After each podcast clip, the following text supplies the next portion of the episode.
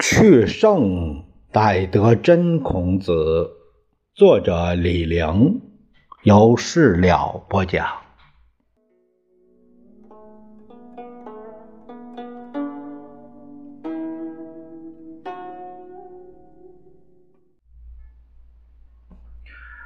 我们这一节聊一下政事科的两大弟子，政事。就是政治事务管理才能，冉有也就是冉求，季路也仲由也就是子路，两个人都当过记事宰。宰是什么呢？是贵族雇佣的大管家，他们是大臣的臣，古人叫陪臣。孔门弟子找工作主要。就是找这种差事他们当中有三个人当过记事宰，子路最早最短，他在公元前的四百九十八年，啊，仲弓其次是早期次短啊，也是很短。冉有最晚也最长，呃，《论语》中孔门弟子称子只有三个人。冉子、有子和曾子，有就是有没有的有，冉有是其中之一。冉有他擅长理财，怎么理呢？主要是劫贫济富，损不足而奉有余。这是在老子里面第七十九章有这样的说法。他帮孔子管家怎么管，帮季氏管家也怎么管。人才是人才，太势利眼。公西赤出差，乘肥马，衣轻裘，他使劲儿给他妈送米。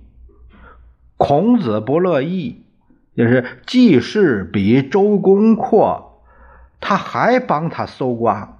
孔子叫学生鸣鼓而攻之。季路和他不一样，冉有能治一城，他能治一国，志气大，本事也大。但他对老师特忠诚，门里的事儿高于门外的事，总是鞍前马后替老师张罗。季路比孔子小九岁，是孔门的大师兄。冉有和宰我同岁，是晚辈，但这里把冉有摆在记录前。冉有当记事宰时间最长，孔子死后继续当，在官场陷得最深。孔子死后，死于师门，没有往来，谁也不知道他在干什么。这是说到，呃，孔子门下的正事科的两大弟子。因为这个时间，呃，他这个段落比较短，我们下面再说说文学科的两大弟子。文学不是今天说的这个文学，作诗写小说。文学是对方术而言。方术是古代的自然科学，啊，外加上各种占卜和迷信，啊，文学是古代的人文学术，六艺、诸子、诗赋，啊，这都属于。孔子说：“行有余力，则以学文。”所谓的学文，就是学这些东西。文学不是口头传授的东西，而是写在。简帛上的东西，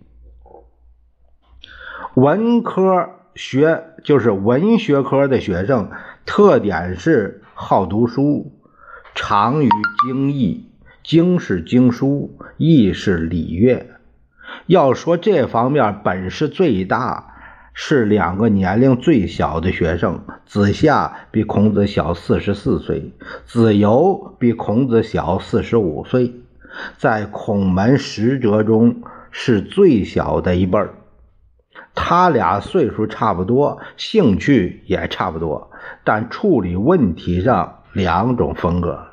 子夏的特点是热衷小道，追求细节。捡了芝麻丢了西瓜，子由对他颇有微词，说他光注意洒扫应对进退，舍本逐末，不识大体。他反乳相讥，认为没有小哪有大，一个重小，一个重大。子夏拘泥于小，导致行动迟缓，作风与子张也不一样。孔子说，子张的毛病是过，大刀阔斧，干什么都容易过缩；子夏的毛病是不急，干什么老赶不上趟。孔门四科，哪种对后世的影响最大呢？不是德行，不是言语，不是政事，主要是文学。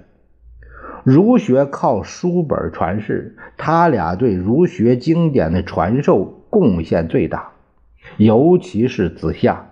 当然，他也搞政治，很多学生都是政治家。战国和。汉代子夏很有名，古代取士选举方法它是不断的变，但大体不出这四科。学生能说会道的是言语科，理财管人的是政事科，知书达理的是文学科，比德性科低了一截。孔子认为不爱说话不能干。像颜渊那样很好，能干不爱说话；像仲弓那样也行。最最不能容忍的就是像子路那样多嘴多舌、抬杠抢风头，能说会道，肯定入不了德行门啊，这是孔子带学生的这种态度。